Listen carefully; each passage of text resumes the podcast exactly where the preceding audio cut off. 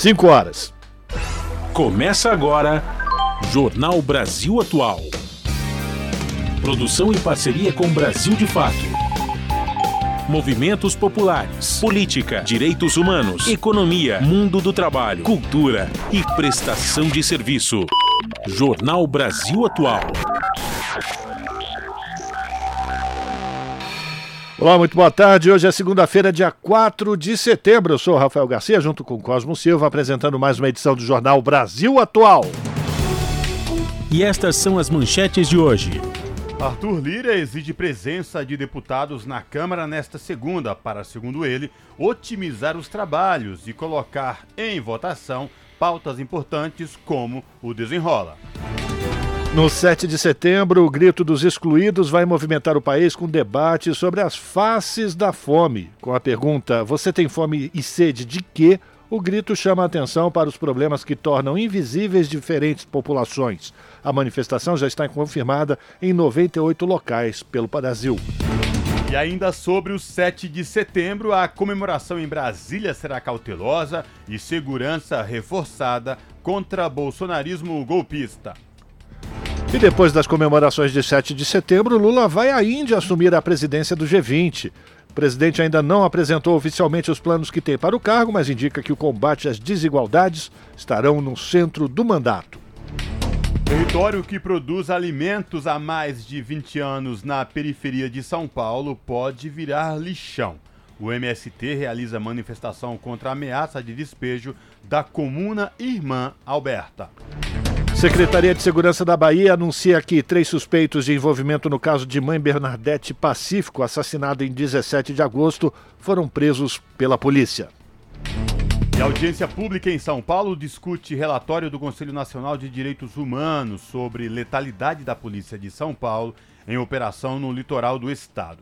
Desde que a Operação Escudo começou, 27 pessoas foram mortas pela PM nas cidades do Guarujá e Santos, no litoral paulista. E pela segunda semana seguida, a previsão do mercado financeiro para o crescimento da economia no país este ano subiu, passando de 2,31% para 2,56%. O PIB acumula alta de 3,2% no período de 12 meses. Os primeiros três acusados de participação nos atos antidemocráticos de 8 de janeiro serão julgados pelo Supremo Tribunal Federal nos dias 13 e 14 de setembro. O STF vai julgar 1.395 pessoas que se tornaram réis pelos atos antidemocráticos. São 5 horas 3 minutos pelo horário de Brasília. Participe do Jornal Brasil Atual por meio dos nossos canais. No Facebook, facebook.com barra Rádio Brasil Atual. No Instagram, arroba Rádio Brasil Atual. Ou pelo Twitter, arroba RA Brasil Atual. Tem também o WhatsApp, o número é 11 96893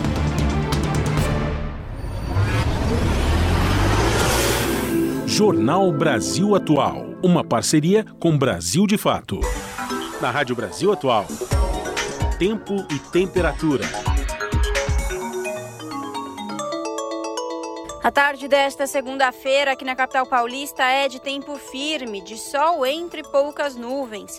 Os termômetros marcam 30 graus neste momento. Tem previsão de pancadas de chuva com intensidade forte em áreas isoladas no período da noite.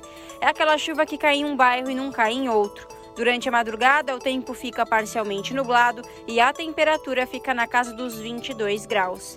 Em Santo André, São Bernardo do Campo e São Caetano do Sul, a tarde desta segunda-feira é de tempo predominantemente nublado e a temperatura está alta neste momento. Os termômetros marcam 31 graus. Tem possibilidade de chuva com intensidade forte em áreas isoladas, agora no final da tarde e começo da noite. Chuva passageira e em pontos localizados. Na madrugada, o tempo fica nublado e a temperatura na casa dos 22 graus.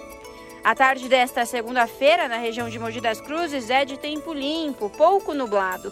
Neste momento, os termômetros marcam 30 graus. Tem previsão de chuva para hoje no período da noite, chuva passageira com intensidade forte. Na madrugada, a temperatura fica na casa dos 21 graus. E em Sorocaba, a tarde desta segunda-feira também é de tempo predominantemente ensolarado. Os termômetros marcam 30 graus neste momento. Não tem previsão de chuva para hoje em Sorocaba. A madrugada será de tempo nublado e a temperatura fica na casa dos 22 graus. No finalzinho do jornal, eu volto para falar como fica o tempo nesta terça-feira. Na Rádio Brasil Atual, está na hora de dar o serviço. 5 horas e 5 minutos, trânsito aqui na cidade de São Paulo, final de tarde. A CET informa que são 245 quilômetros de ruas e avenidas com trânsito congestionado. A pior região é a Zona Oeste, apresentando 71 quilômetros de lentidão. Depois vem a Zona Sul com 63, Zona Leste 49, Zona Norte 36. Por fim, região central, 26 quilômetros de trânsito congestionado nas ruas e avenidas que são monitoradas pela CET. E ela avisa ainda ao motorista desavisado, avisa o desavisado, que os carros com placas finais 1 e 2 não podem circular até às 8 da noite, porque está em vigor já o rodízio de veículos na cidade de São Paulo. E a gente vai saber como é que está a situação agora do transporte público sobre trilhos com Cosmo Silva. Boa tarde, Cosmo. Boa tarde, Rafael Garcia, ouvintes da Rádio Brasil Atual, 5 horas e 6 minutos. Quem pretende pegar o metrô nessa tarde de segunda-feira não vai encontrar nenhum problema, viu? O metrô informa que todas as linhas estão operando em situação de normalidade para os passageiros e, portanto, aí se você sai do trabalho agora e vai utilizar as linhas do metrô ou vai sair de casa para o trabalho e utiliza as linhas do metrô, não vai encontrar nenhum problema. E esta mesma situação se repete nos trens da CPTM, que é a Companhia Paulista de Trens Metropolitanos, que atende aí a capital e Grande São Paulo, incluindo o ABC Paulista. Todas as linhas também nesta tarde de segunda-feira operando em situação de tranquilidade para os passageiros. Rafael Garcia e quem pretende pegar a rodovia Anchieta ou rodovia dos imigrantes rumo à Baixada Santista neste exato momento. Qual a situação? A situação é ruim para o motorista que pega a Anchieta. A gente aqui orienta ao motorista, principalmente os motoristas de carro. De caminhão não tem jeito, vai ter que pegar engarrafamento mesmo. Porque aconteceu um acidente lá no quilômetro 50, já chegando à Baixada. E esse congestionamento já se estende por toda a serra já passou aqui, está chegando quase na praça de pedágio, segundo a concessionária. Então é um congestionamento que começa no quilômetro 35 e vai até o 50. Então toda a descida da Serra de Santos, né, tá, para a Baixada, está congestionado por conta de um acidente que aconteceu lá embaixo. Na rodovia dos imigrantes, o trânsito é normal em ambos os sentidos. O motorista não vai encontrar nenhum ponto de congestionamento. Segundo a concessionária, também não tem a formação de neblina no alto da serra. Portanto, se você puder, evite Anchieta, prefira a imigrantes e boa viagem. Rádio Brasil Atual 98.9 FM.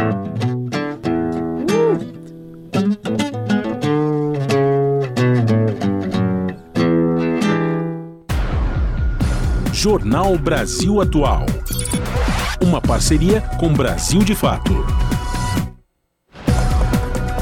São 5 horas e 8 minutos.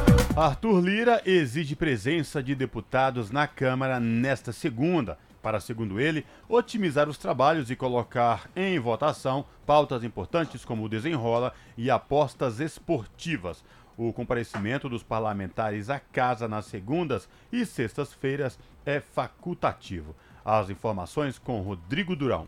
O presidente da Câmara dos Deputados, Arthur Lira, determinou que os parlamentares devem se apresentar já nesta segunda-feira, dia 4, em Brasília. O comparecimento de deputados nas segundas e sextas-feiras é facultativo. A medida excepcional foi tomada diante de uma semana curta, por conta do feriado de 7 de setembro. A decisão foi publicada na edição de quinta-feira, dia 31, do Diário da Câmara dos Deputados.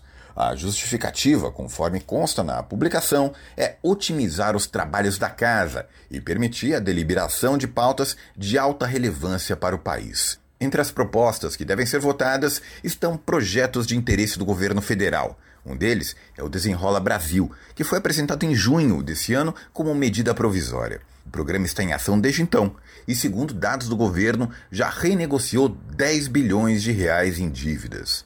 Na semana passada, o governo deu início à segunda fase do programa.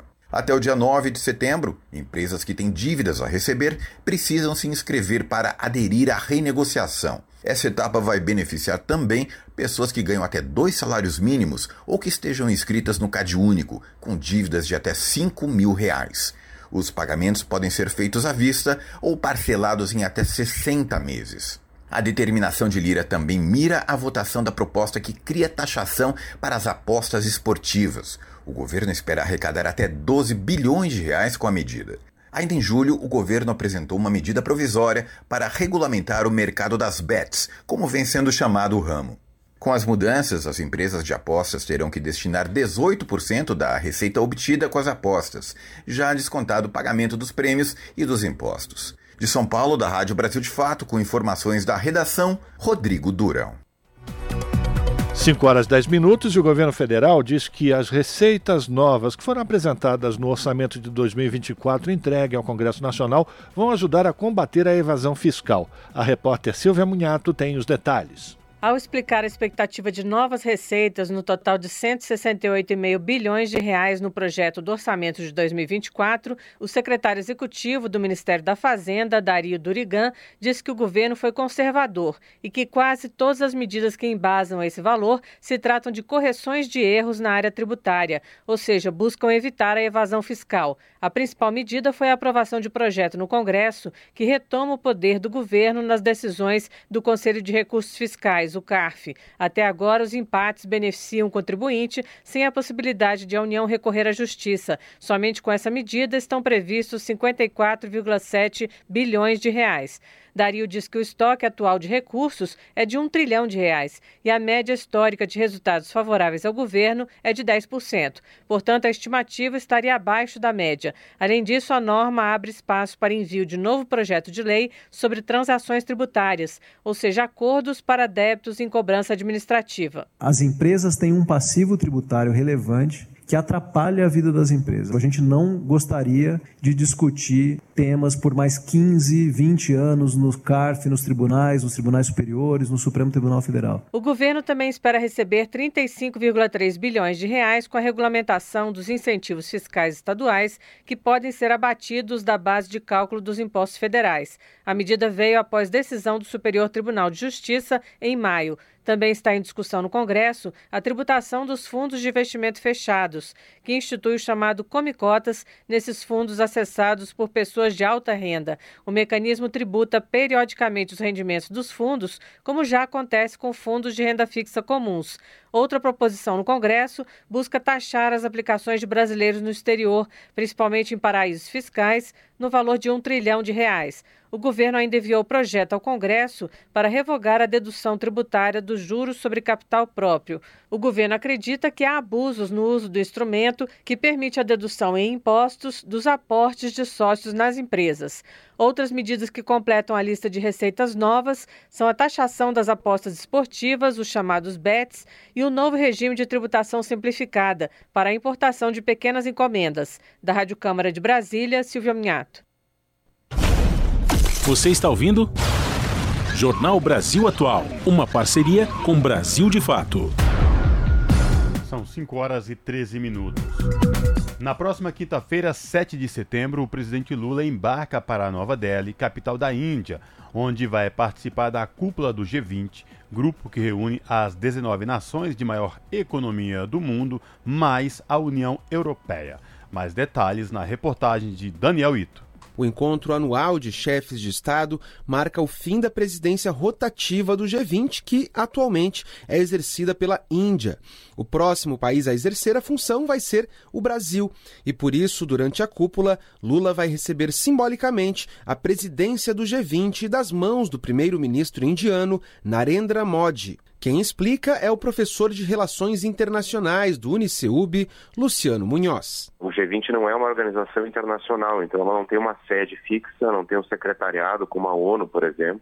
Ela é um fórum de cooperação econômica. E aí por isso que a presidência é rotativa. E aí agora vai ter a da Índia. A Índia que é a presidente agora. E o Lula, como chefe de Estado, recebe essa transferência simbólica da presidência e aí o Brasil fica encarregado de conduzir os trabalhos para a reunião de cúpula do ano que vem. Ao receber a presidência do G20, o Brasil passará a coordenar uma série de reuniões e grupos de trabalho entre os países membros, inclusive em escala ministerial.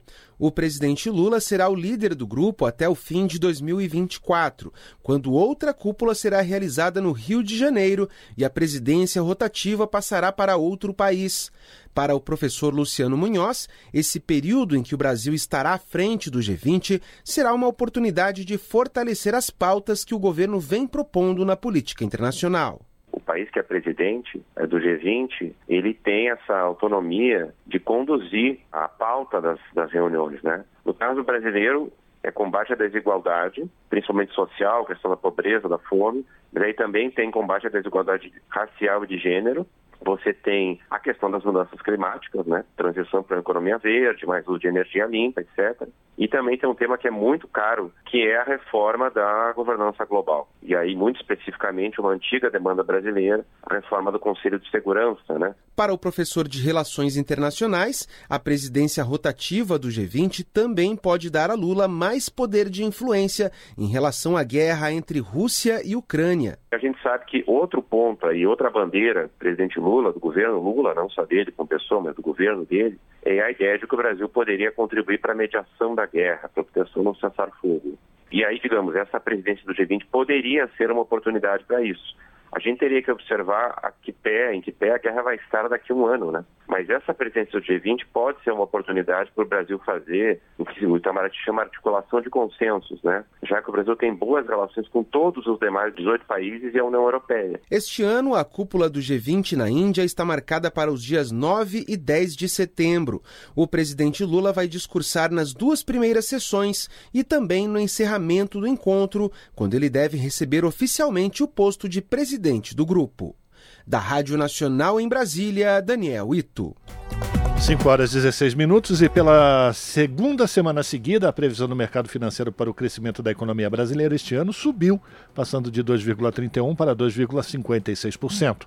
A estimativa está no Boletim Focus de hoje, que foi divulgado pelo Banco Central. Superando as projeções no segundo trimestre do ano, a economia brasileira cresceu 0,9% na comparação com os três primeiros meses de 2023, de acordo com o IBGE, o Instituto Brasileiro de Geografia e Estatística. Na comparação com o segundo trimestre do ano passado, a economia brasileira avançou 3,4%. O PIB acumula alta de 3,2% no período de 12 meses e no semestre a alta acumulada foi de 3,7%. Já a previsão para o Índice Nacional de Preços ao Consumidor Amplo, IPCA, que é considerada a inflação oficial do país, houve uma elevação de 4,9% para 4,92%. Para o mercado financeiro, a expectativa é de que a Selic encerre este ano em 11,75% ao ano. Por fim, a previsão do mercado financeiro para a cotação do dólar está em R$ 4,98 para, para o fim de 2023, portanto, para o fim deste ano. São 5 horas e 17 minutos. O Ministério do Desenvolvimento, Indústria, Comércio e Serviços recebe até sexta-feira sugestões para atualização da norma que trata do registro de empresas. Com a atualização, o governo quer melhorar o ambiente de negócios no país, desburocratizando e uniformizando procedimentos. Entre as novidades propostas pelo novo texto está a unificação de entendimentos em nível nacional, padronizando a atuação das juntas comerciais em todo o Brasil. De acordo com o Ministério, as exigências para abrir uma empresa, por exemplo, podem variar entre um estado e outro, principalmente no que diz respeito a atos que envolvem mais de uma junta comercial, como transferência de sede da empresa. O texto coloca em consulta pública, aliás, colocado em consulta pública, foi construído a partir de audiência pública, realizada em maio para ouvir empresários, contadores, advogados e a sociedade em geral sobre as principais dificuldades das normas vigentes. E o governo federal detalha como vai funcionar o concurso público nacional unificado. Serão oferecidas vagas em 100 órgãos da administração pública e quem vai explicar para a gente é o repórter Oussama El Gaori. O Ministério da Gestão e da Inovação em Serviços Públicos esclareceu como o concurso público nacional unificado vai democratizar o acesso às vagas federais. A conversa foi numa transmissão ao vivo pela internet na rede social da pasta.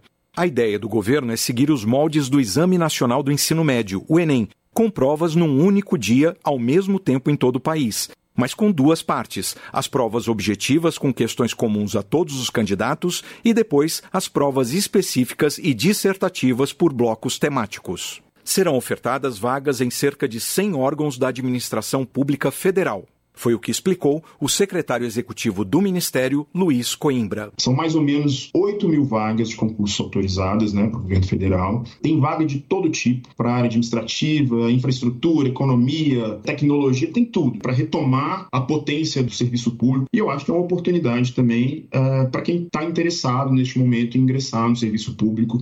Pessoas uh, que entendem o valor do Estado, o valor das políticas públicas, que querem contribuir para as políticas públicas, querem contribuir para o Estado democrático, isso para gente é muito relevante, sabe? Pessoas que têm essa vocação para servir o público.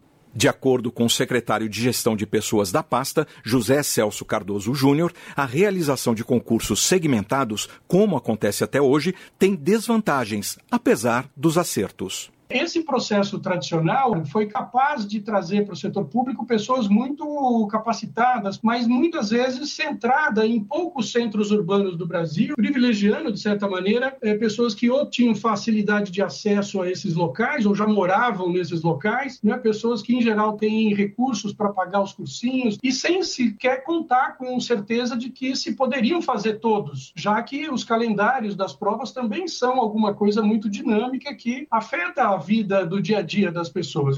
Segundo Cardoso, com uma única inscrição, será possível concorrer a diferentes vagas na administração pública federal, o que vai trazer outras vantagens para os concurseiros um único dia, a primeira fase dela, levando a prova para uma quantidade maior de municípios, todos municípios populosos, bem localizados, cobrindo as cinco regiões do país, de modo a que isso, de início, de saída, já pudesse significar uma maior eh, possibilidade de acesso das pessoas às, a esses certames. Além das vantagens para os concurseiros, José Celso explicou que a administração pública federal também ganha com a unificação.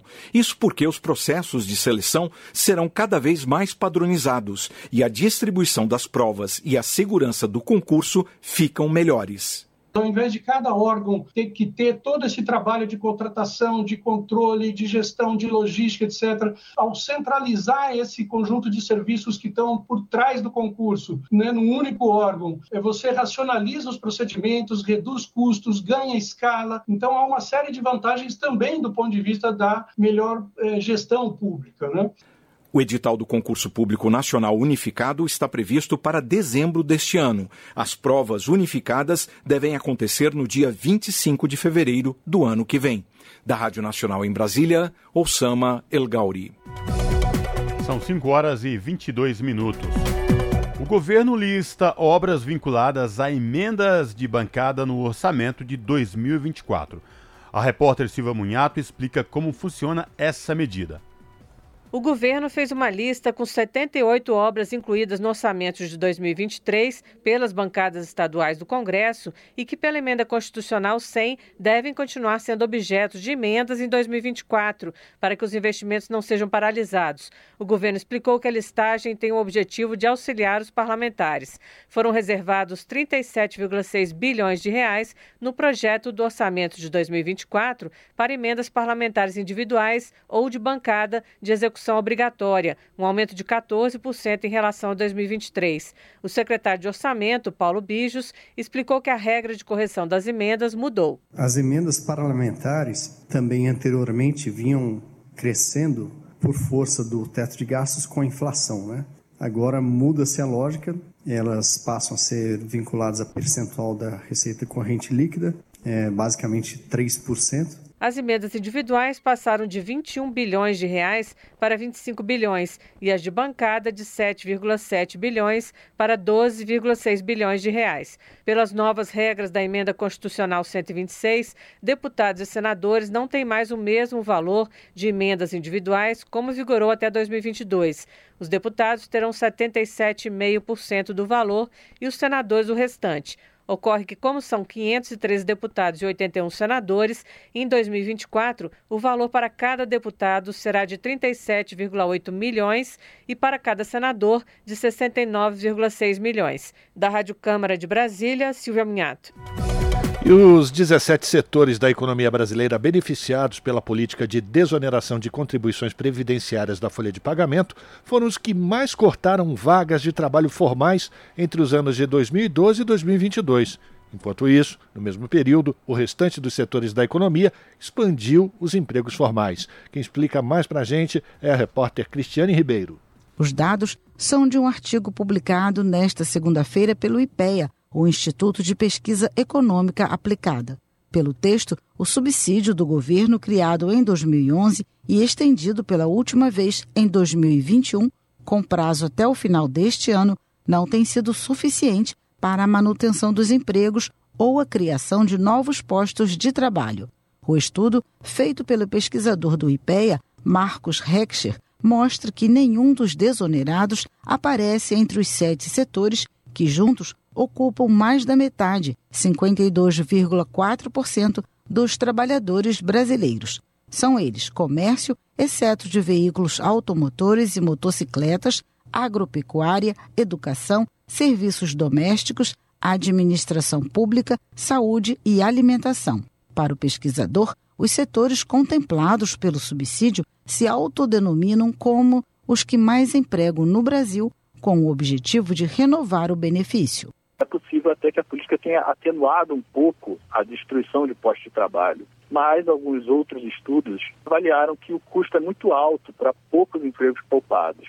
De qualquer modo, chama atenção o fato de que esses setores, toda vez que a política precisa ser prorrogada, eles entram em campo com uma campanha forte, dizendo que eles são os que mais empregam. Isso realmente não corresponde aos fatos. O pesquisador destaca que, entre os setores desonerados, os que mais apresentaram queda no número de contribuintes nos últimos 10 anos foram construção e incorporação de edifícios, com o corte de 594 mil vagas, além de preparação de couros e fabricação de artefatos de couro, artigos de viagem e calçados fabricação de produtos têxteis e confecção de artigos do vestuário e acessórios. O estudo aponta ainda que, enquanto empresas privadas de outros setores expandiram em 6,3% seus empregos com carteira entre 2012 e 2022, os desonerados encolheram os seus em 13%. Da Rádio Nacional no Rio de Janeiro, Cristiane Ribeiro. Você está ouvindo Jornal, Jornal Brasil, Brasil Atual. 5 horas e 27 minutos. Ferramenta é lançada para diagnosticar a adoção da diversidade e da equidade no serviço público. O chamado modelo IDE é uma das ações da rede Equidade, grupo de instituições públicas que se juntaram para promover esses critérios nos órgãos. Da Rádio Senado, quem traz os detalhes é Janaína Araújo. Você sabia que alguns órgãos federais se juntaram em 2022 para promover ações que incluam a diversidade e a equidade, com foco em gênero e raça no serviço público do país? A Rede Equidade lançou o modelo de inclusão da diversidade, uma ferramenta que permite que cada instituição faça um diagnóstico interno e objetivo sobre a adoção desses critérios. A intenção é contribuir para que cada vez mais órgãos do Serviço Público Federal, dos estados e dos municípios dos três poderes promovam ações de equidade. Disponível de forma gratuita, o modelo ID é composto por manual e planilha para preenchimento. A metodologia para seu desenvolvimento incluiu pesquisa teórica e técnica, além de análise de especialistas. A diretora-geral do Senado, Ilana Trombica, afirmou que a ferramenta surgiu da necessidade de identificar os percentuais de diversidade e equidade que as entidades públicas da rede possuem. Quando começamos os nossos trabalhos, achamos uma dificuldade de conseguir localizar os momentos de, distintos de maturidade dos diversos órgãos que compõem a rede. Por isso, o lançamento desse instrumento, feito a muitas mãos, com muita discussão, mas com objetividade, porque estamos atentos também à importância importância de termos resultados práticos do nosso trabalho. Essa interferência nesse mundo imperfeito que vivemos vai fazer com que tenhamos um amanhã muito melhor, com muito mais mulheres e homens irmanados em prol da equidade de gênero e de raça. Além do Senado, entre as 11 instituições públicas que já fazem parte da rede Equidade estão a Câmara dos Deputados, o Tribunal Superior Eleitoral e a Empresa Brasil de Comunicação.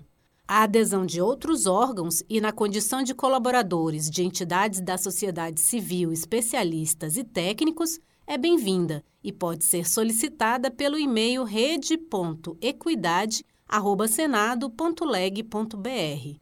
Da Rádio Senado, Janaína Araújo.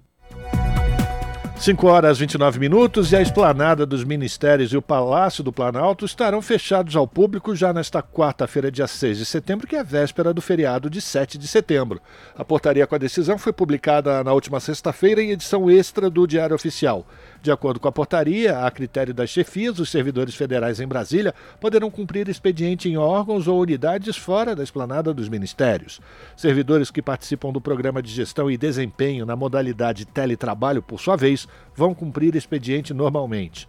Já os servidores do Distrito Federal irão cumprir expediente normal no dia 6 de setembro. Nos anos anteriores, essa decisão foi tomada como medida de segurança dos preparativos para o desfile de 7 de setembro. A portaria deste ano, porém, a questão da segurança não foi citada. São esperadas cerca de 30 mil pessoas no desfile de 7 de setembro, de acordo com o governo. O evento está marcado para começar às 9 da manhã e deve durar cerca de duas horas. São 5 horas e 30 minutos. Desfile do 7 de setembro em Brasília, retomando este assunto, terá segurança reforçada em homenagem à democracia. O Ministério da Justiça alertou o governo do Distrito Federal sobre vídeos com ameaças na internet.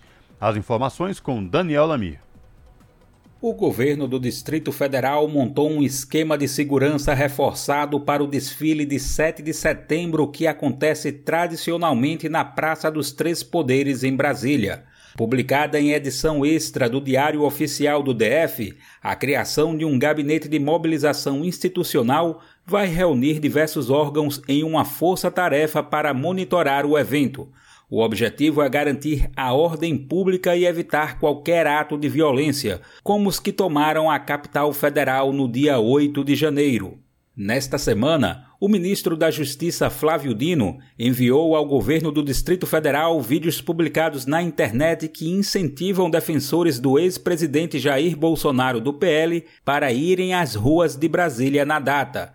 Os vídeos criticam o governo Lula e, em especial, o Supremo Tribunal Federal e o ministro da Corte Alexandre de Moraes. Em um deles, o líder da Igreja Assembleia de Deus, Silas Malafaia, chama Moraes de ditador de toga. Outro vídeo mostra a imagem de uma caveira sobreposta pela bandeira do Brasil e os dizeres Fora Lula. Há também outro vídeo em que uma locutora com voz suave e emulando emoção fala sobre supostas condições das prisões dos golpistas envolvidos no 8 de janeiro. Ela compara as instalações a campos de concentração e é creditada com uma, abre aspas, vítima não identificada, fecha aspas. Na legenda, novamente está a sugestão de que um movimento grandioso acontecerá no feriado da independência. Em declarações à imprensa, a vice-governadora do Distrito Federal e o ministro afirmaram que o poder público está atento e que a expectativa é de que a festa ocorra sem percalços.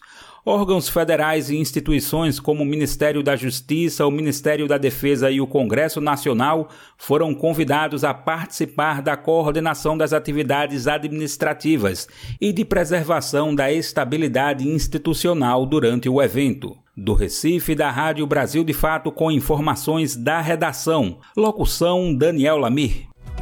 5 horas 33 minutos e os primeiros três acusados de participação nos atos antidemocráticos de 8 de janeiro serão julgados pelo Supremo Tribunal Federal nos dias 13 e 14 de setembro.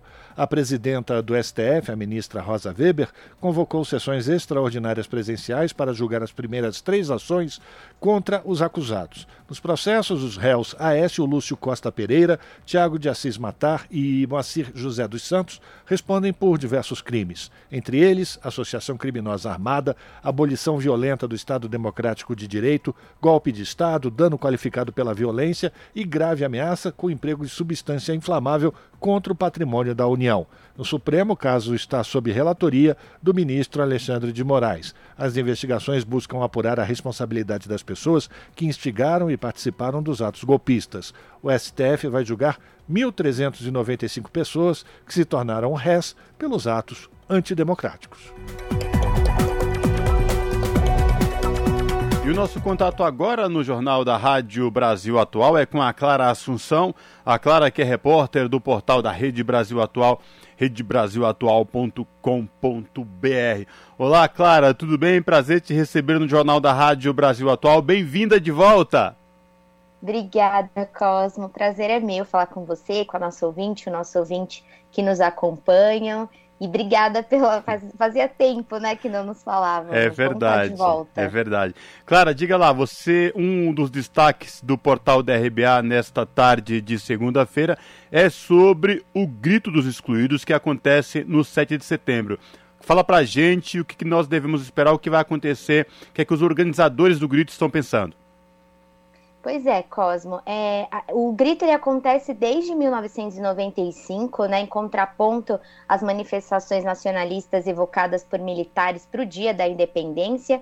E aí ele volta a marchar novamente aqui, no, é, aqui por todo o Brasil. É a, 29 é edição dos, do Grito dos Excluídos, está aí perto de completar 30 anos, só que num clima diferente de, do que aconteceu nas manifestações nos dois últimos feriados, né? Nosso ouvinte deve se lembrar que nos dois últimos é, feriados do Dia da Independência, inclusive no ano passado que a gente comemorou o bicentenário dela, é, houve, foi muito, é, os dois atos foram muito marcados pelo forte contraste né, do grito em defesa da democracia, reunindo ali movimentos sociais e populares, é, na, na contramão do que foram as manifestações antidemocráticas por parte é, do, ex, do agora ex-presidente Jair Bolsonaro, que ecoava discursos golpistas. Ele, inclusive, é acusado de ter se apropriado do bicentenário da independência para fazer campanha eleitoral, enfim. Então, dessa nova edição do Grito dos Excluídos, que sobre Bolsonaro sempre foi uma forma de reação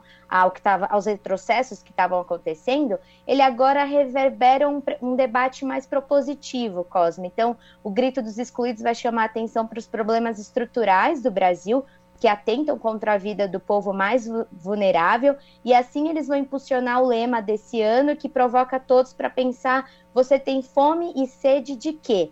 Essa proposta ela dialoga com o tema da campanha de fraternidade, que é da Conferência Nacional dos Bispos do Brasil, a CNBB, e também com a atual conjuntura política, social e econômica do país, após a eleição de Luiz Inácio Lula da Silva, né, o nosso presidente do PT, que centraliza as expectativas dos movimentos por uma transformação nessa sociedade que ainda é considerada tão injusta, né, Cosmo?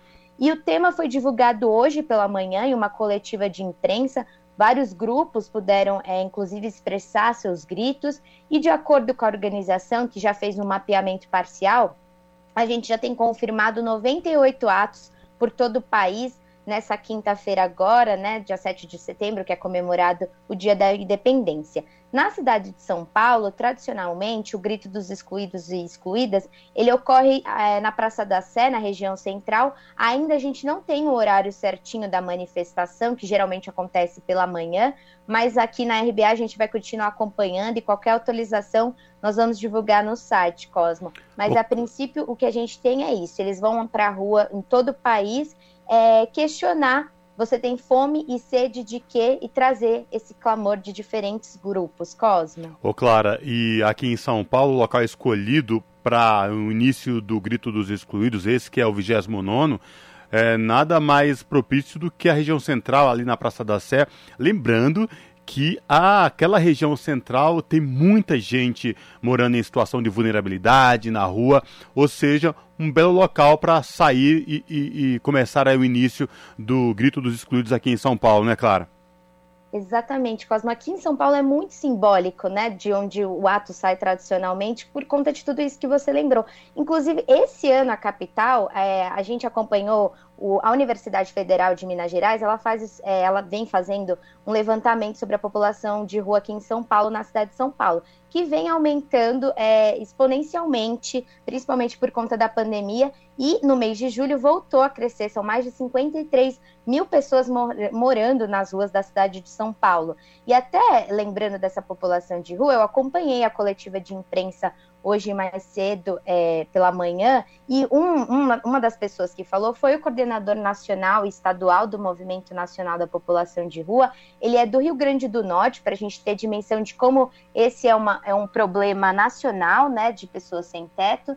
E o José Vanilson Torres da Silva, ele lembrou que essa população que está em situação de rua, ela tem sede por políticas públicas. E aí é até curioso, Cosmo, porque ele chamou a atenção que na Constituição Federal a gente tem lá listados vários direitos. Só que é, nessa independência incompleta, nesse projeto de país, é, esses direitos não saíram do papel para algumas populações, como é a população que está em situação de rua, né? E aí ele lembrou que é, nacionalmente o IPEA contabiliza 281.472 pessoas nessa situação é, de rua. Mas ele falou que, apesar de alarmante, esse número pode ser ainda maior, né? E, e ele até acredita numa subnotificação desse dado, porque esse estudo do IPEA, por exemplo, ele considera apenas as informações que estão no cadastro único. Mas eu vou lembrar aqui também, Cosmo, porque foi outro, outros gritos me chamaram a atenção durante a coletiva, que foi, por exemplo, o, o pessoal que, ating, que foi atingido é, e também está sem teto lá no litoral norte, é, que, no, em São Sebastião, principalmente, que quando é, o nosso ouvinte também deve se lembrar que em fevereiro desse ano teve aquelas fortes chuvas que deixaram milhares de desabrigados, 65 pessoas mortas nessa tragédia. E uma das pessoas que fez o grito durante a coletiva foi a Rocilene de Jesus Santos, que é moradora há 32 anos da Vila Sauí. Esse bairro, inclusive, foi o mais atingido, onde a maioria das mortes ocorreram. Ela perdeu muitos vizinhos e amigos e a própria casa. E ela chamou a atenção, Cosmo, que a fome dela e a sede dela nesse momento é por justiça e moradia digna, porque ela contou que a União dos Atingidos que é o movimento que ela faz parte, foi formado logo após essa tragédia para cobrar providências do poder público. No entanto, é, já se passaram sete meses de, dessa destruição, só que o cenário ainda é de descaso total, segundo ela, por parte da esfera municipal. Então, ela contou que tem muitas mães e avós solos que não estão conseguindo trabalhar, nem trabalho, porque elas estão doentes, psicologicamente fra fragilizadas. É, muitos moradores tiveram que deixar suas casas, outros estão morando ainda numa situação de insegurança, e, e o que ela fala é que essas famílias querem é, dignidade, né? E ela até comentou que existe uma proposta de deslocar essas famílias para prédios que estão sendo construídos ali também no litoral norte mas é, esse, a, só a ideia de construir prédio já acaba com um tipo de um modo de vida que essas famílias tinham, que eram de morar em casa. Muitas têm origem nordestina, então eram acostumadas com quintal, com a criação de bichos. E num prédio a gente sabe que fica tudo mais condensado, né? Outra arquitetura. E, e, o mais grave, segundo ela, Cosmo, é que essas famílias que são vítimas dessa tragédia sequer foram ouvidas para consultar como elas é, querem essas moradias, como elas podem atuar nesse processo de construção.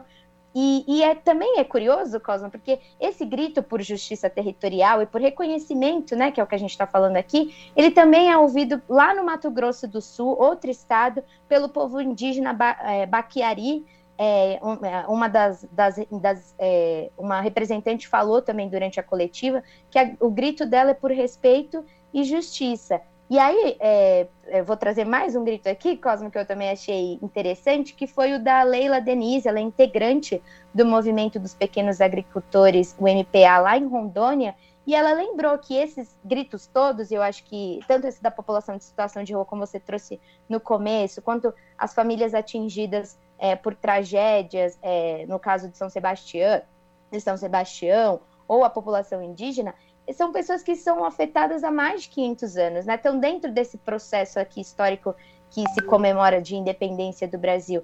E a marcha, na verdade, ela só dá visibilidade para esses gritos todos. E a Leila até destacou que eles, é, todas essas pessoas, elas têm um projeto para o Brasil popular, né? E no caso do MPA, ele passa principalmente pela construção da soberania popular, porque ela lembrou que boa parte das propriedades assim rurais no Brasil, que tem mais de 500 ou mesmo mil, 4 mil hectares, elas estão hoje na mãos de homens brancos, né? Então a gente está falando de uma concentração de riqueza que tem raça, gênero, classe. E, historicamente, esses grupos eles se apropriam é, de, de, de, de, territórios, no caso da, da, população indígena, ou mesmo se a gente pensar no modelo de escravidão que é, fez o sequestro forçado né, de, de, de pessoas do continente africano para o trabalho forçado aqui no Brasil, desde os princípios, e, e, enfim, e todo esse modelo de expropriação, de exploração, né, Cosmo, eles são consequências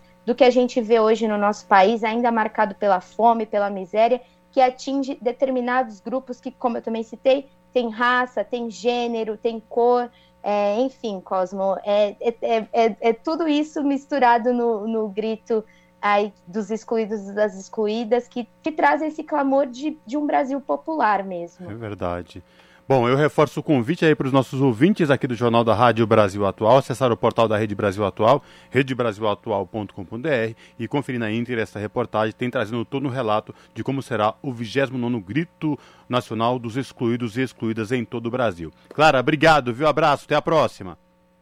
Até a próxima, Cosmo. Eu que agradeço o espaço. Falamos aqui com a Clara Assunção, no Jornal Brasil Atual. Jornal Brasil Atual. Uma parceria com Brasil de Fato. São 5 horas e 45 minutos e agora no Jornal Brasil Atual nós vamos falar sobre uma manifestação que aconteceu neste final de semana. Uma, manifestação da, com famílias do Movimento dos Trabalhadores Rurais Sem Terra, do MST, que no sábado fizeram essa manifestação contra uma ameaça de despejo que está, enfim, colocando em risco a comuna, a comuna na terra Irmã Alberta. Essa comuna fica em Perus, aqui na cidade de São Paulo, e esse é um território que é, uma única, é a única área de reforma agrária na capital. Na semana passada, a Sabesp, que é a chamada proprietária formal do terreno, entrou com uma ação para tentar recuperar essa área e a notificação foi entregue por um oficial de justiça. Para a gente falar dessa manifestação e de todo esse risco, enfim, a gente vai conversar agora com o Davi Zamori, que é da direção estadual do MST. Davi, muito boa tarde. É o Rafa que está falando com você. Tudo bem contigo? Como é que foi então essa manifestação no último sábado? São 115 hectares ocupados há mais de 20 anos e agora correndo o risco de se transformar num lixão, Davi. Boa tarde, Rafa. Boa tarde aí todos os ouvintes da Rádio Brasil Atual. A gente agradece, né, pelo pelo espaço, sempre importante, né, quando os setores aí da imprensa dão essa abertura para os movimentos populares, né? Bom, é, como foi dito aí, né, nós estamos nesse território já há 20 anos, é uma área, é, chama-se Fazenda Itaiê, e é uma área que já há décadas né, não cumpria a sua função social, e em algum momento ela foi é, é próprio Estado né, fez a, apropriação da área para a Sabesp, mas a Sabesp tentou implantar ali um, um, um lixão, um, um, local onde iria os, os rejeitos do, do rio Pinheiros, né, e rio Tietê, mas imediatamente a população do entorno se, se, se mobilizou contra, é, porque é uma área, além de ser uma área agricultável, é uma, é uma área que tem fauna, tem flora, tem nascentes, né? Está é, é, é, na cabeceira aí do, do, Rio Juqueri. E foi nesse momento que, né, através também do, da mediação da, da Comissão Pastoral da Terra, é, foi construída esse foi construído esse acampamento que recebeu o nome da irmã Alberta, né, que é uma freira italiana que sempre ajudou muito os trabalhadores sem terra, sem teto, população em situação de rua. Ela participou, inclusive, né, da, da ocupação é, e por isso as famílias resolveram homenageá-la. E, estamos lá há 20 anos, né, produzindo alimentos, cuidando dessas nascentes, cuidando das árvores é, nativas. E, mas infelizmente a Sabesp nunca cedeu, né? Essa área, por interesses econômicos, nunca cedeu a posse definitiva dessa área para que o, o, INCRA, né, que é o órgão é, federal aí que cuida da questão da reforma agrária, fizesse de fato a reforma agrária e é, fomos surpreendidos, né? Então, no, no, no, último final de semana, quando recebemos essa notificação de despejo, né? Depois de 20 anos, é, voltamos a, a, a, sofrer esse risco de despejo nessa área. Zamori, Cosmo falando, boa tarde para você. Queria que você boa falasse para a gente, nesses 20 anos de ocupação desta área de produção de alimentos, que tipos de alimentos o assentamento produz, como é que é a relação de vocês, uma vez que esta área está bem na próximo da, da, região urbana, né? Como é que é a relação de vocês com a população? Traz para a gente esse relato. Sim. Então, é, essa região é uma região que o forte é o, o chamado hortifruti, né? É, então a gente produz folhas, frutas, né? Alguns grãos também, feijão, milho, né?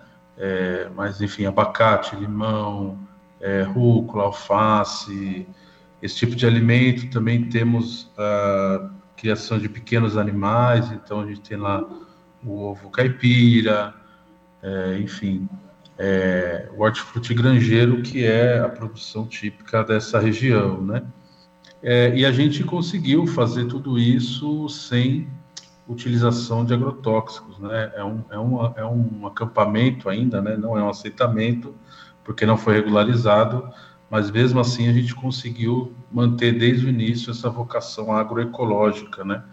Então nós não utilizamos é, nenhum tipo de, de defensivo é, agrícola, né? Os chamados agrotóxicos, a produção lá ela é agroecológica, a gente tem implantado sistemas agroflorestais, né, que conciliam é, é, a, a, floresta com a produção agrícola.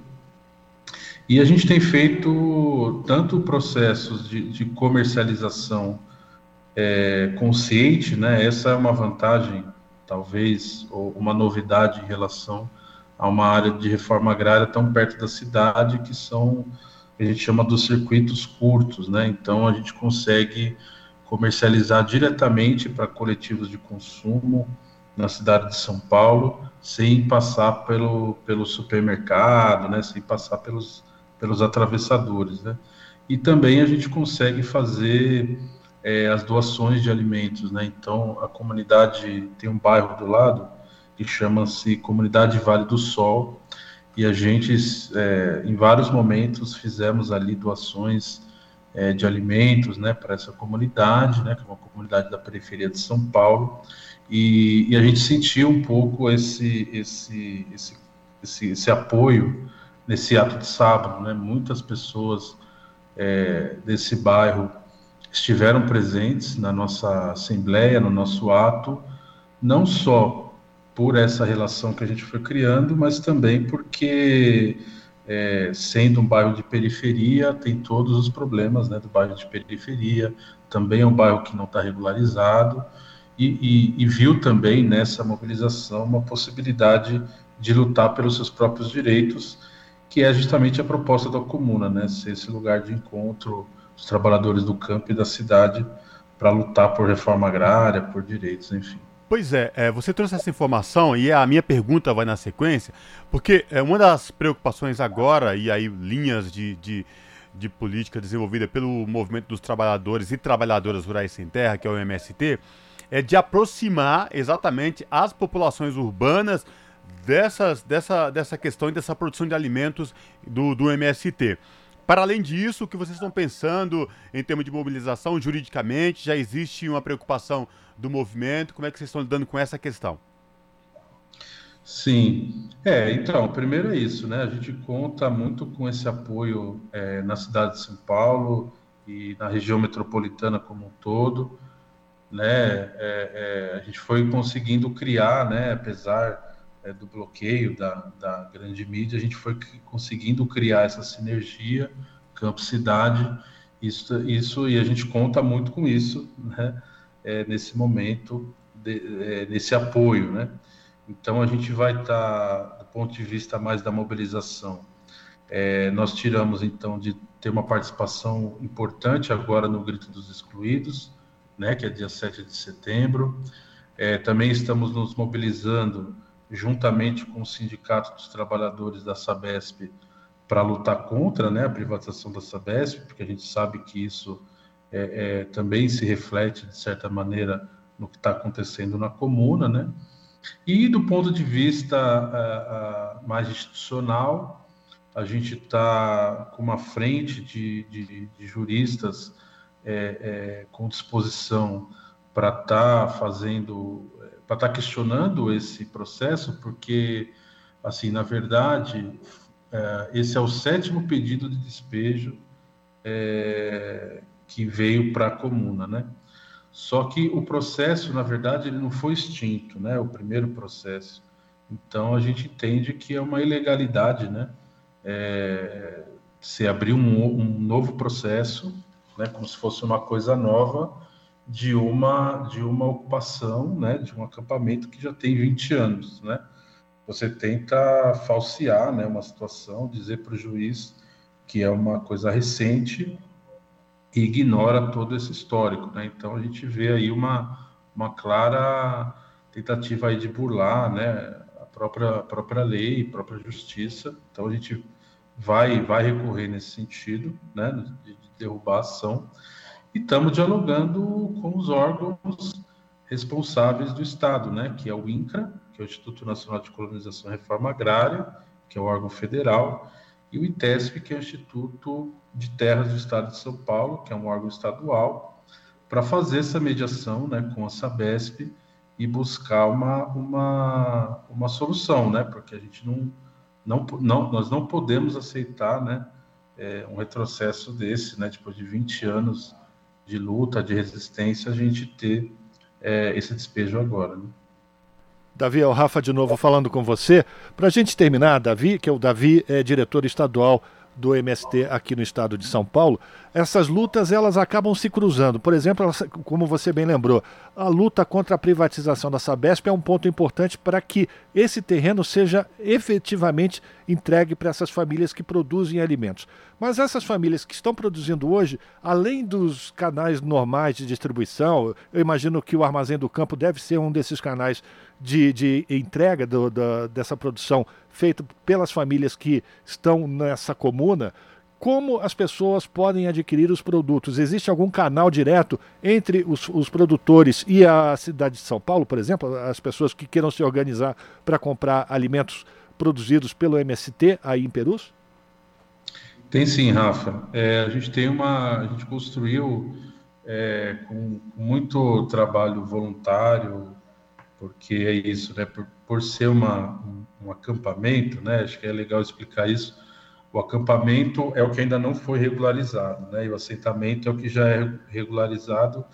Isso é importante porque para os assentados ter acesso a políticas públicas de, de compra de, da sua produção, tem que ter a posse da terra, né? Então, no, na Comuna Irmão Alberto, a gente tem construído isso de forma voluntária, né? Com, com, muitos apoios aí da cidade, esses canais de comercialização uma vez que, que ainda não há o apoio do Estado para as famílias, né? Então a gente construiu uma cooperativa de comercialização, ela se chama Terra e Liberdade. Então é, é, sugeriria aí para os ouvintes, né? Tá entrando ah, no site, né? Da Terra e Liberdade, né? Você pode colocar no, no ali no Google. É, temos também o nosso canal no Instagram que por lá é possível comprar cestas né, de produtos que vêm diretamente é, do Irmão Alberta, né? E aí, com toda a diversidade que a gente tem ali, né, de folhas, de, de para salada, para tempero, para refoga, frutas, é, comercializamos também produtos beneficiados do MST, né, como arroz, o café, o feijão, o suco.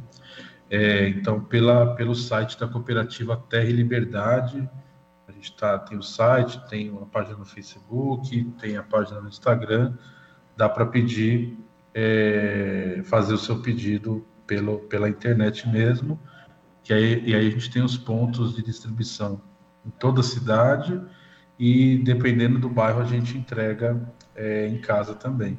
Bom, então fica aí o convite para os nossos ouvintes que se interessarem em receber alimentos produzidos com qualidade e que possam, dessa maneira, ajudar a organizar populações que, inclusive, têm uma preocupação com segurança alimentar do entorno, ajudem o, o, a produção das pessoas que estão produzindo no, no assentamento, na, na é, Comuna da Terra Irmã Alberta, que é situada lá no bairro de Perus. Davi, muito obrigado pela tua participação aqui no Jornal Brasil Atual.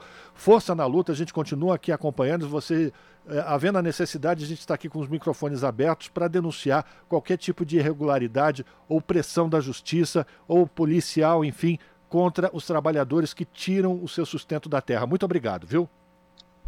Obrigado, Rafa. Obrigado, Cosme, pelo espaço. Obrigado aqui aos ouvintes e a gente segue nessa luta e contamos com todos aí. Obrigado mesmo. Um forte abraço. Conversamos com Davi Zamori, que é da direção estadual do MST, aqui no jornal Brasil Atual. Se você gosta do nosso jornalismo independente e quer rever nossas entrevistas e reportagens, acesse o canal da Rádio Brasil Atual no YouTube. Nosso endereço é youtube.com/barra Rádio Brasil Atual. Ajude a nossa voz ser cada vez mais forte e ir cada vez mais longe. Inscreva-se em nossos canais, curta e compartilhe o conteúdo Rádio Brasil Atual e TVT. Rádio Brasil Atual e TVT. Compromisso com a notícia, compromisso com a democracia, compromisso com você. 18 horas. Rádio Brasil Atual. Para sugestões e comentários, entre em contato conosco por e-mail redação@jornalbrasilatual.com.br ou WhatsApp DDD 11 96893 7672. Acompanhe a nossa programação também pelo site redebrasilatual.com.br.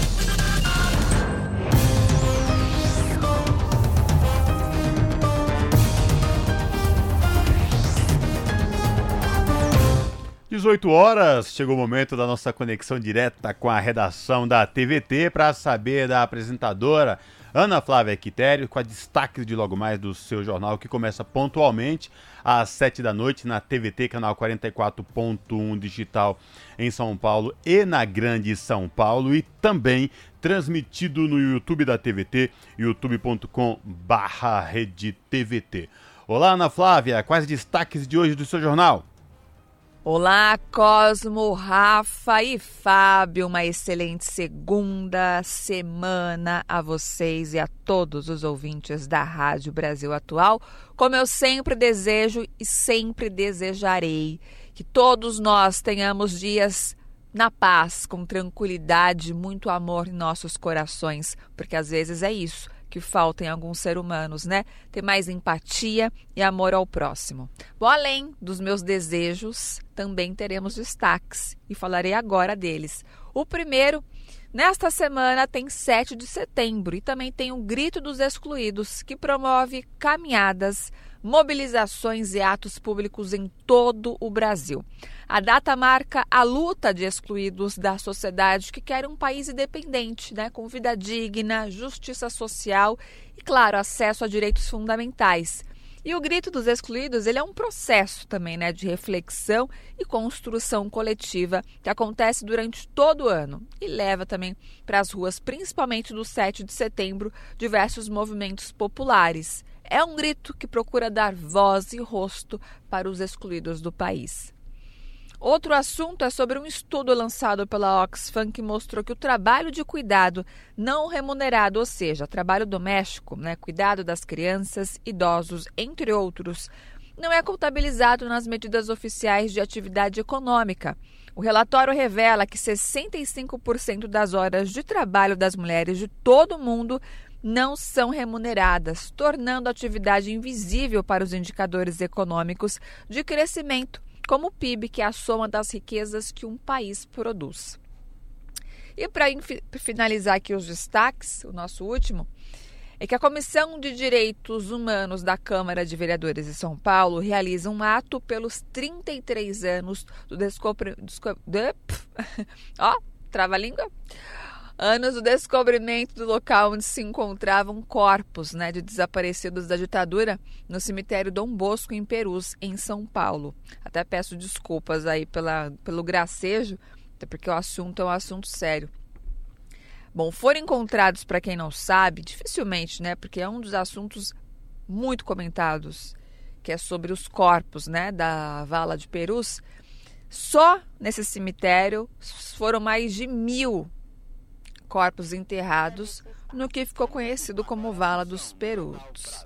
É, o repórter Elijo Miyagi, ele está no local do ato, onde acontece o ato em memória dos desaparecidos da ditadura, e traz todos os detalhes. Vai tentar falar com familiares, enfim, resgatar histórias e também contar um pouco mais sobre o, o, procedimento, né? Porque ainda tem corpos, é, tem ossadas, ainda existem ainda trabalhos de escavações, porque muitos outros corpos podem estar enterrados neste local. Então, com o Jomiag, ele nos atualiza.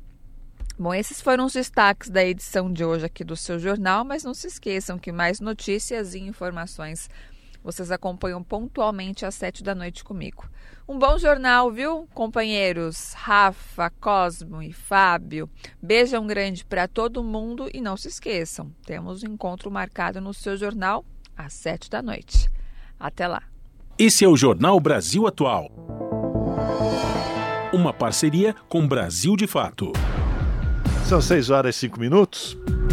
Em audiência pública aqui em São Paulo, discute o relatório do Conselho Nacional de Direitos Humanos sobre a letalidade da polícia em operação no litoral do estado.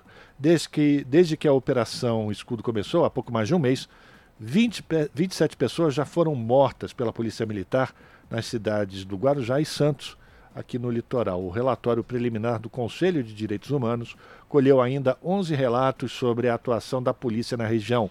Quem traz mais informações é a repórter Eliane Gonçalves. O documento traz denúncias como execução de pessoas, torturas, invasões de domicílios sem autorização judicial, destruição de câmeras de vigilância instaladas pela comunidade e destruição até mesmo de casas. Também foram analisadas as prisões de mais de 260 pessoas até o dia 15 de agosto. Das prisões em flagrante, mais de 70% das pessoas eram negras, a maioria jovens de até 24 anos, mais da metade sem antecedentes criminais e em 90% dos casos a pessoa não tinha arma de fogo. Pouco menos da metade das prisões com mandados judiciais são por crimes sem violência ou sem grave ameaça, como furtos, estelionatos, dirigir sem habilitação ou desacato. A fundadora do movimento Mães de Maio, Débora Silva, é de Santos e participou da audiência pública. Ela cobrou uma resposta do governo de São Paulo e disse que a Operação Escudo tem sido mais violenta que outras chacinas que entraram para a história da Baixada Santista. A Baixada Santista, ela sempre foi um palco do sadismo do governo do estado. Só muda de partido, mas a gente vimos com muita violência dessa vez, porque foi diferente do massacre de maio de 2006, do massacre de 2010, do massacre de 2012 é cultural. Para Jurema Werneck, da Anistia Internacional, a Operação Escudo está cometendo crimes que precisam ser punidos. Perseguir pessoas, de matar pessoas. A gente está recebendo denúncias de execuções extrajudiciais, nós estamos recebendo denúncias de tortura, nós estamos recebendo denúncias de perseguição. Isso é gravíssimo e precisa parar. É isso que nós dizemos, nós da Anistia Internacional dizemos ao governador de São Paulo: é preciso parar. O governador do estado de São Paulo é o responsável pelas polícias, é o comandante das polícias, precisa mandar parar. E, o, e o Ministério Público que está aqui presente precisa é, continuar fazendo o seu trabalho para garantir que todos sejam responsabilizados. O relatório faz 20 recomendações, como a oferta de tratamento psicológico e médico para vítimas e familiares de vítimas, a investigação da morte do policial Patrick Reis, que motivou a operação, e a adoção de um plano para a redução da letalidade policial. Mas para o presidente do Conselho, o defensor público André Carneiro Leão, a primeira recomendação é interromper a Operação Escudo imediatamente. A operação me parece não apresentar grande eficiência para aqueles fins que se propõe, então nós recomendamos ao governo do estado de São Paulo que interrompa imediatamente a Operação Escudo. Segundo o relatório, o Conselho tentou se reunir com representantes da Secretaria de Segurança de São Paulo. Nas três tentativas, o encontro foi adiado pela pasta.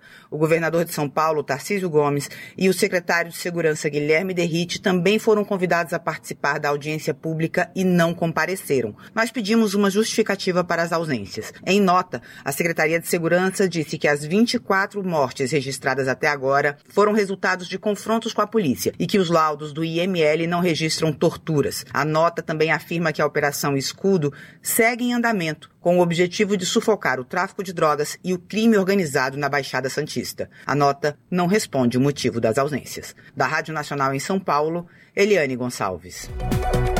São 6 horas e 8 minutos. Três suspeitos de envolvimento no caso de mãe Bernadette Pacífico, assassinada em 17 de agosto no município de Simões Filho, na região metropolitana de Salvador, foram presos pela polícia. A informação foi revelada nesta segunda-feira pelo secretário de Segurança Pública da Bahia, Marcelo Werner. De acordo com Werner, os nomes das pessoas presas não serão divulgados. Duas armas também foram apreendidas durante as oitivas realizadas. Na última quinta-feira, o subsecretário de Segurança Pública da Bahia, Marcel de Oliveira, afirmou que as investigações da polícia tinham identificado os autores do crime. Você está ouvindo Jornal, Jornal Brasil, Brasil, Atual. 6 horas 9 minutos e quase metade das mulheres brasileiras sofrem de ansiedade ou depressão. O estudo foi feito por uma organização não governamental no cenário pós-pandemia e quem vai atualizar as informações para a gente é a Fabiana Sampaio. 45% das mulheres brasileiras têm diagnóstico de ansiedade, depressão ou algum outro transtorno mental no contexto pós-pandemia de Covid-19. Relatório divulgado pela ONG Think Olga destaca que as mulheres chegaram esgotadas em 2020, atravessaram uma das piores crises do século e, mesmo com seu fim, continuam esgotadas em 2023. A pesquisa aponta que a situação financeira é o que mais gera insatisfação para as brasileiras atualmente, especialmente para as mulheres negras e pobres, seguido da sobrecarga do trabalho e cuidados com a família. Maíra Liguori, diretora da Think Olga, avalia que o relatório não surpreende, pois mesmo antes da pandemia, as mulheres já adoeciam mais por transtornos mentais do que os homens. Então, as mulheres não estão minimamente satisfeitas em nenhuma área da vida delas, sendo a área que, em que elas estão mais satisfeitas são as relações amorosas, com 3, nota 3,2, é a nota máxima que elas deram para alguma área da vida. Né? Então, a dupla, a tripla jornada, as múltiplas jornadas que uma mulher enfrenta no seu dia a dia tem sido seg o segundo maior fator de pressão sobre a psique feminina. O primeiro sendo as questões financeiras, o dinheiro, e o segundo sendo a sobrecarga por conta do trabalho de cuidado. O relatório aponta que a insatisfação entre mães solos e cuidadoras é muito superior em relação às que não precisam se preocupar com o cuidado de alguém.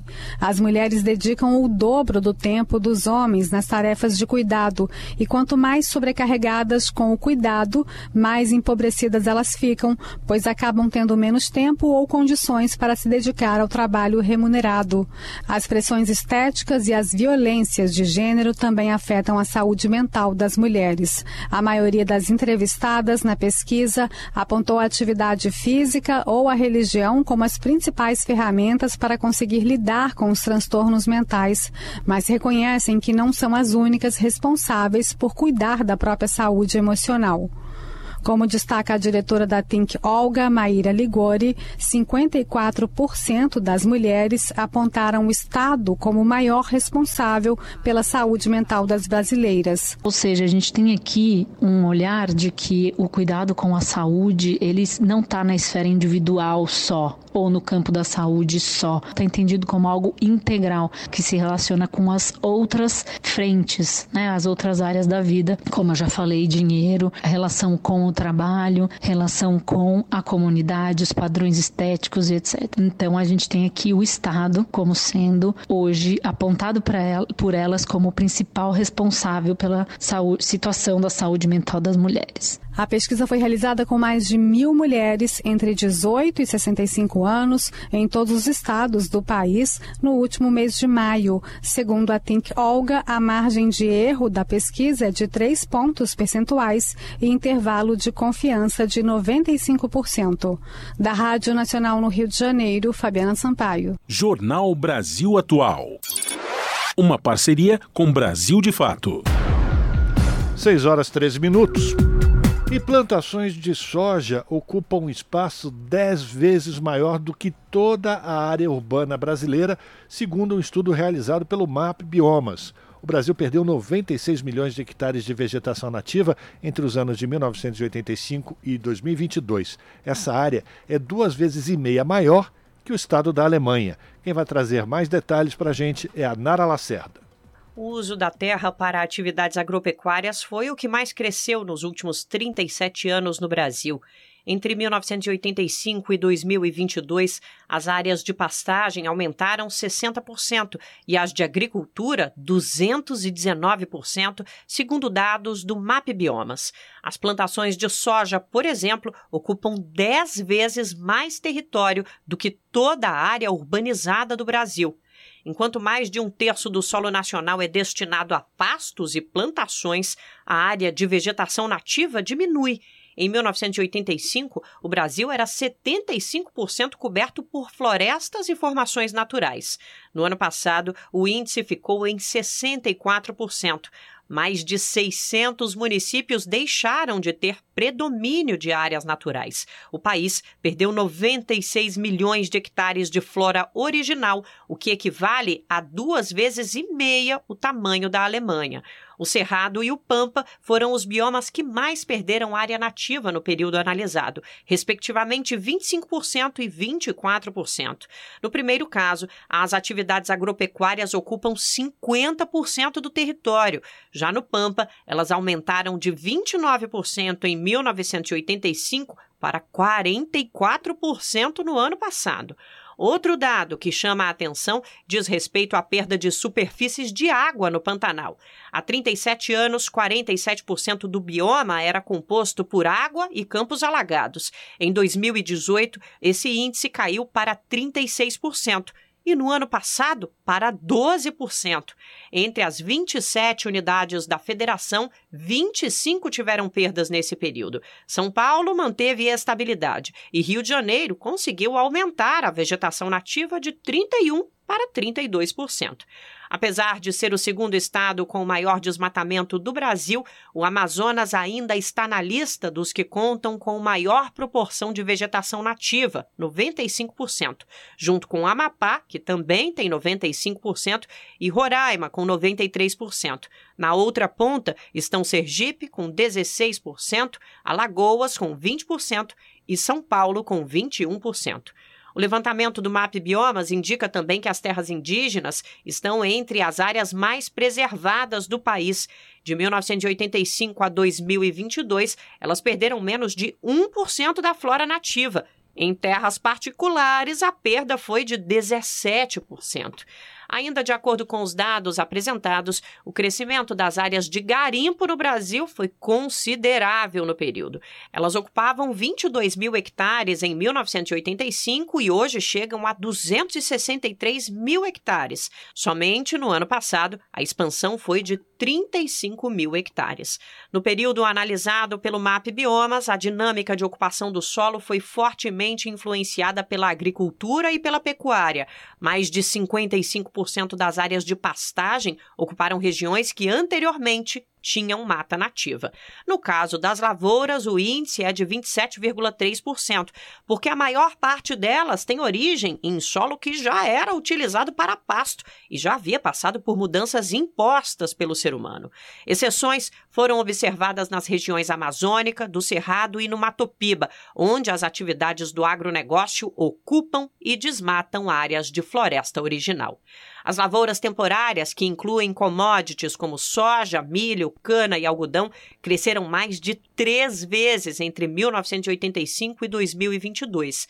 A soja foi a cultura que mais cresceu e hoje é nove vezes maior do que há 37 anos. Cultura predominante no Brasil, ela ocupa quase 40 milhões de hectares, área maior que a França. De São Paulo, da Rádio Brasil de Fato, Nara Lacerda. São 5 horas e 18 minutos. As ações integradas do Plano Brasil Sem Fome deverão ser pensadas com foco nas mais de 33 milhões de pessoas em situação de insegurança alimentar no país, que serão identificadas por gestores e profissionais que atuam em redes de saúde e assistência social do país. Para orientar a atenção a essa população, o Ministério do Desenvolvimento e Assistência Social, Família e Combate à Fome publicou nesta segunda-feira uma portaria no Diário Oficial da União. Além de definir e facilitar a identificação, o documento orienta gestores e profissionais do Sistema Único e Assistência Social, o SUAS, Sistema Único de Saúde, o SUS, e o Sistema Nacional de Segurança Alimentar e Nutricional, o CISAM, a priorizar crianças, gestantes, idosos, população em situação de rua, refugiados, pessoas negras, domicílios chefiados por mulheres, povos originários e comunidades tradicionais em situação de potencial risco para insegurança alimentar e nutricional. Foi estabelecida como prioridade no planejamento a implementação das ações integradas, a compra e oferta de alimentos da agricultura familiar regional. As medidas também deverão ser orientadas pelo Marco de Educação Alimentar e Nutricional e os guias alimentares criados para a população brasileira. Confirmando a hora, agora 6 horas e 19 minutos, e o presidente do Senado, Rodrigo Pacheco, afirmou que o Brasil tem plena capacidade de liderar o mundo na chamada economia verde. Pacheco ressaltou iniciativas em debate no Senado, como a regulação do mercado de crédito de carbono e o hidrogênio verde.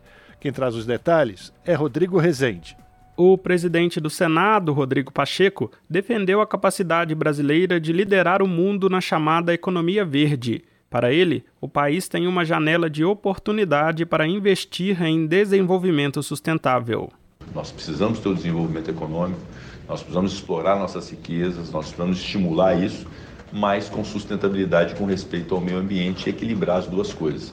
Então, no, no que tange a transição energética, a economia verde, a etanol, a hidrogênio verde, a eólicas, a energia solar, a preservação dos nossos biomas e legislação nesse sentido, o Brasil tem toda a condição de sair é, na frente disso e se tornar uma potência verde. Rodrigo Pacheco deu como exemplos iniciativas em debate no Senado, como a regulamentação do mercado de carbono e o hidrogênio verde. E o Brasil precisa se desincumbir disso, precisa aprovar é, um marco legal relativamente à regulação do crédito de carbono, precisa estimular essa transição energética, inclusive através do hidrogênio verde, que é objeto de uma comissão temporária do Senado Federal, sob os cuidados do senador Cid Gomes. É, temos que tratar de regularização fundiária, da modernização máximo possível dos processos de licenciamento ambiental, não permitindo que atividades que não devam ser licenciadas possam ser licenciadas. Pacheco afirmou ainda que a reforma tributária é uma oportunidade de se pensar em mecanismos de apoio ao desenvolvimento sustentável. O tratamento de resíduos sólidos, a reciclagem, a transformação de lixo em energia, tudo isso precisa ser estimulado, isso não pode ser onerado. Então, é apenas um exemplo para reflexão, não é uma intransigência, é apenas para reflexão dos, dos parlamentares, de que esse e outros temas podem surgir com medidas necessárias para poder se estimular o desenvolvimento sustentável. O projeto que regula o mercado de crédito de carbono está em debate na Comissão de Meio Ambiente do Senado, sob a relatoria da senadora Leila Barros, do PDT do Distrito Federal. Da Rádio Senado, Rodrigo Rezende. São 6 horas e 22 minutos. Estudo reforça papel do patrimônio mundial na preservação da biodiversidade. E da ONU News em Nova York, quem traz os detalhes é o Felipe de Carvalho. Os locais designados como Patrimônio Mundial pela Organização das Nações Unidas para Educação, Ciência e Cultura, Unesco, têm um papel crucial na proteção da biodiversidade. Essa é a conclusão de um estudo que analisou os 1.157 sítios que detêm esse título atualmente. Eles representam menos de 1% da superfície da Terra, mas abrigam mais de 20% da biodiversidade mapeada. Isso inclui mais de 75 mil espécies de plantas e mais de 30 mil espécies de mamíferos, aves, peixes, répteis e anfíbios. Para algumas espécies à beira da extinção, os sítios do patrimônio mundial se tornaram a última linha de defesa. Eles são o lar de todos os rinocerontes de Java e iguanas cor-de-rosa, bem como mais da metade de todos os rinocerontes de Sumatra e gorilas da montanha. A Unesco estima que esses locais protejam mais de 20 mil espécies ameaçadas, incluindo até um terço de todos os elefantes, tigres e pandas, e pelo menos um décimo dos grandes símios, leões e rinocerontes. A Convenção do Patrimônio Mundial permite iniciativas coordenadas da Unesco com todas as partes interessadas, como populações locais, autoridades nacionais e regionais, organizações internacionais, entre outros. Algumas histórias de sucesso de conservação incluem as ações realizadas no Parque Nacional Kaziranga, na Índia, e no Parque Nacional de Chitwan, no Nepal. Desde que ambos os locais foram inscritos na lista do Patrimônio Mundial da Unesco nos anos 80, a população de rinocerontes de um chifre dobrou de tamanho. Da ONU News em Nova York, Felipe de Carvalho. Jornal Brasil Atual. 6 horas 24 minutos e uma aula pública em praça aqui de São Paulo encerrou as comemorações do centenário de Paulo Freire e quem traz as informações é a repórter Eliane Gonçalves. O palco é a Praça da República, centro da capital paulista. Ao fundo, o prédio de uma das primeiras escolas da cidade, hoje a sede da Secretaria Estadual de Educação. De um lado, a unidade móvel do Bom Prato, serviço do governo do estado que oferece refeições a um real. Do outro, as tendas da Operação Baixas Temperaturas da Prefeitura da cidade, com cobertores para as pessoas em situação de rua enfrentarem o inverno paulistano. No centro da praça, cercada por uma plateia acomodada em cadeiras de praia, duas mulheres na casa dos 80 anos falando sobre educação popular, religiosidade, feminismo, liberdade. Ivone Gebara e Maria Valéria Rezende são freiras da mesma congregação, as Irmãs de Nossa Senhora, e trazem uma experiência de religiosidade e de educação que foge a qualquer tipo de estereótipo. O encontro foi organizado pelo grupo de teatro Companhia do Tijolo, que em 2021, no centenário de Paulo Freire, iniciou um ciclo de atividades para celebrar o patrono da educação. A aula das duas religiosas, educadoras, pensadoras e escritoras encerrou esse ciclo. Karen Menati, atriz e integrante da Companhia do Tijolo, explicou por que Ivone e Valéria foram as protagonistas do ato. A Ivone conviveu muitos anos com Dom Helder, é, lá em Recife. A Maria Valéria com o professor Paulo Freire, quando ele fazia os seus projetos de alfabetização de adultos. Ela é educadora popular também. Então a gente queria um pouco ouvir o que, que elas tinham para falar em relação à educação popular, mas também pelo viés da palavra escrita, da palavra falada, das histórias de vida dela, que afinal de contas é, é o, nosso, o nosso pensamento também da Companhia do Tijolo, que é fazer a partir do nosso chão, aprender a partir do nosso chão e do chão do outro, da outra que está do lado também. O encontro também foi a abertura de uma nova etapa. Em setembro, a companhia estreia a peça nova, O Voo da Guará Vermelha, baseada no livro homônimo de Valéria. O livro conta a história de Rosário e Irene. Ele, um pedreiro que anda pelo Brasil com uma caixa de livros que não consegue ler por ser analfabeto. Ela, uma prostituta com AIDS que sabe ler e escrever mas é melhor ouvir da própria Valéria sobre os sentidos desse encontro. Ele conta histórias para ela e ela tem vontade de viver mais um dia para ouvir a continuação da história. E escreve as histórias e ensina ele a escrever. Então é uma espécie de mil e uma noites ao contrário. É a educação, mas uma forma de educação que não é a escolaridade tradicional que supõe que a cabeça do outro é vazia e que eu tenho um conteúdo pronto que tem que entochar na cabeça dele. É uma percepção da educação como troca de saberes que ela é sempre mútua, que é de inspiração freiriana, né? Toca as pessoas que têm um interesse na transformação social, na justiça social, sabe, que têm um, uma esperança de que o Brasil possa ser mais justo. Ivone também é educadora, mas o foco dela é filosofia e teologia e propõe uma leitura bíblica baseada na ética e contra as opressões. E mostrando o quanto as crenças religiosas também precisam ser retrabalhadas, porque podem tanto fortalecer os impérios opressores quanto a liberdade necessária para a vida. Para ela, a aula no meio da praça foi uma experiência nova. Eu não sei o que é que captaram, né? Mas para mim foi interessantíssimo eh, poder falar de educação numa praça pública. Eu acho que de uma originalidade incrível. Me remete ao, aos tempos em que a gente tinha mais segurança de falar na, nas praças públicas e de discutir coisas políticas nas praças públicas. Agora voltou em pequeno, mas alguma coisa maravilhosa. Bom, nós pedimos ao Paulo Henrique uma avaliação sobre o que viu e ouviu. Desempregado, ele deixou a fila do restaurante popular na praça para assistir à aula. Eu acho que toca em questão, uma questão muito crucial para o Brasil, acho que não só para o Brasil, mas sobretudo para o Brasil, que é a questão da religião. Então, assim, por exemplo, se Jesus voltasse hoje, eles matariam Jesus de novo. E esse tipo de coisa parece que é um inconsciente coletivo de uma resistência. A peça O Voo da Guará Vermelha estreia em setembro no Sesc da Avenida Paulista com sonoplastia de José Maria Pardal, da Rádio Nacional em São Paulo, Eliane Gonçalves.